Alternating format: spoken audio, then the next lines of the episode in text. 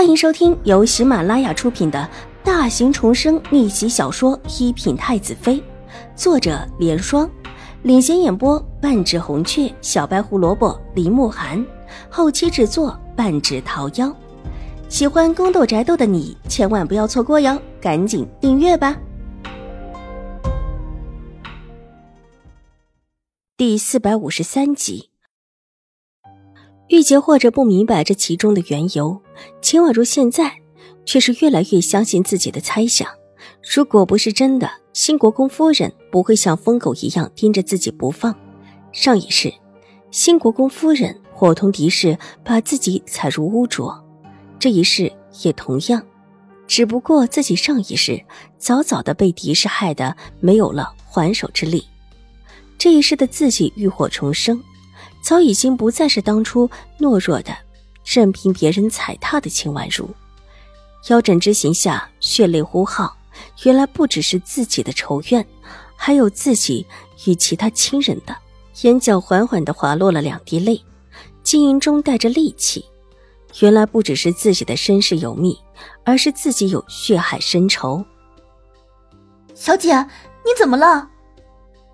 玉洁还从来没有看到过秦婉如这么的软弱，惊道：“先换衣裳吧，等回去我再跟你说。”既然已经想明白，暂时也就不再多思量。秦婉如挥了挥手道：“走到桌前，拿起那一套董大娘为她准备的衣裳。这一套和她身上的蝶衣不同，八片的裙底是片片荷叶，一朵朵粉嫩娇艳的荷花从荷叶里探出，行走之间步步生莲。裙色为渐变的绿色，外面罩着一层轻纱，使得这种渐变越发的透着一股子仙气。裙纱微扬，裙角垂落，荷叶甜甜，荷花初绽，美好的纤腰盈盈一握，上面的淡粉色袄子也很合乎秦婉如这个年纪。浅粉色的袄子，主色之外多了几分素白，使得整件衣裳不只有仙气，而且还多了素雅。这一次。换过衣裳，重新的梳洗过，没花多少时间，重新的站到门前。玉洁推开门，便看到宫女守候在外面。晴儿小姐，太后娘娘的旨意让奴婢带您去赴宴，不必再去辞行了。成王殿下的身体不好，要安静休息。宫女眼中闪过一丝惊艳，但随即低头。在宫里，什么样的美人没有见过？但眼前的这一位晴儿小姐，却让这位宫女觉得自己看过的三千佳丽也不过如此了，就是小了一点儿。晨儿，觉得宁远将军府上的这丫头如何？太后娘娘笑着对床上睁开了眼睛的楚留臣道：“祖母。”楚留臣眨了两下眼睛道，微微的有一些小青涩，还不错。至少不会看到我觉得不喜欢。他的话让太后娘娘想起上一次的宴会。那一次的宴会，参会的小姐们看到其他几位皇子一个个娇脸含羞，想到这里，太后娘娘就觉得郁气。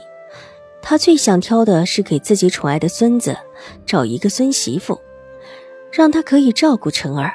这一个个春心荡漾的对象都不是楚留臣，他岂会高兴？那宴会不但没有让太后娘娘挑到合心的，而且还让自己的孙儿觉得委屈。太后娘娘看着那些世家小姐，觉得颇为不顺眼，觉得那就是一群瞎子。这会楚留臣一说，太后娘娘轻轻的叹了一口气：“可这么小，能照顾你什么？”皇祖母，我又没让他照顾我什么，就是觉得还算说得来。楚留臣微微一笑，苍白的脸上浮起了一抹生气，脸色也温柔几分。一伸手想坐起来，太后娘娘急忙替他拿了一个垫子过来，垫在他身后。楚留臣低低的咳嗽两声，一个嬷嬷替楚留臣倒了一杯水，他接过稍稍喝了两口，腾起的热气让他苍白的脸色多了一点莹润，越发的有点生气。你之前让我去圣光寺。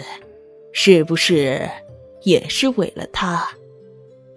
皇祖母，晋兴安和秋明师太在江州的时候很照顾我，青儿小姐还帮我捣过药，也算是相识。既然他进京来，我总得去见见。从小到大就没人跟我合得来过。楚留臣低下头，长长的睫毛在苍白的脸上落下参差的阴影，有着一种从骨子里透出的颓废。太后娘娘的心被狠狠的抽疼了一下，眼眶一红，忙侧转过身，伸手去抹眼角的泪。好吧，既然你觉得好，那就他吧。自己的孙儿要求的何其简单，并不是什么能相陪的女子，只是想到一个说得来的玩伴而已。太后娘娘觉得自己又何必去让他不高兴？这孩子从小到大就是因为这身体受了多少罪，能够让他高兴一点就高兴一点只是这孩子现在要找的是玩伴。如果相处了一段时间，觉得并不合意，这以后真的相中了其他女子为妻，倒也是一桩麻烦事。况且秦婉如的身份还是太低了一点儿其他的皇子娶妻，倒是可以娶她这个从三品府里的千金，毕竟是皇上和太后的意思，都不希望其他几个娶的媳妇娘家助力太大。但楚留臣不同。太后娘娘和皇上的意思都相同，总得找一个娘家势大的，这样才可以在他们百年之后护得住他，让他一世平安。虽然太医们都说楚留臣这病是胎里带来的胎毒，什么时候没了性命也说不准，但在太后娘娘的心里，却是觉得楚留臣会长命百岁。当然，多为他以后考虑考虑，这将来若是他没了。总得让楚留臣不至于被人欺负了才是，所以这娘家的势力至关重要。辰儿啊，亲家的这个女儿，实在是小了点儿吧？大概十一二岁吧。楚留臣想了想，温和道：“莫如替你定下，先为侧妃，等以后若是好了，再定为正妃。”太后娘娘试探的道：“这所谓的好了，可不就是一两句话能够说得准的？在太后心里还是不满意秦婉如。”皇祖母，什么叫好了？原本定的侧妃还能变为正妃？楚留臣抬起了眼眸，一双俊眸看着太后娘娘，虽然表示着自己的不满意，但这神情举止却依然优雅温和。偏偏家公子不过如此，而且教养的这么好。本集播讲完毕，下集更精彩，千万不要错过哟。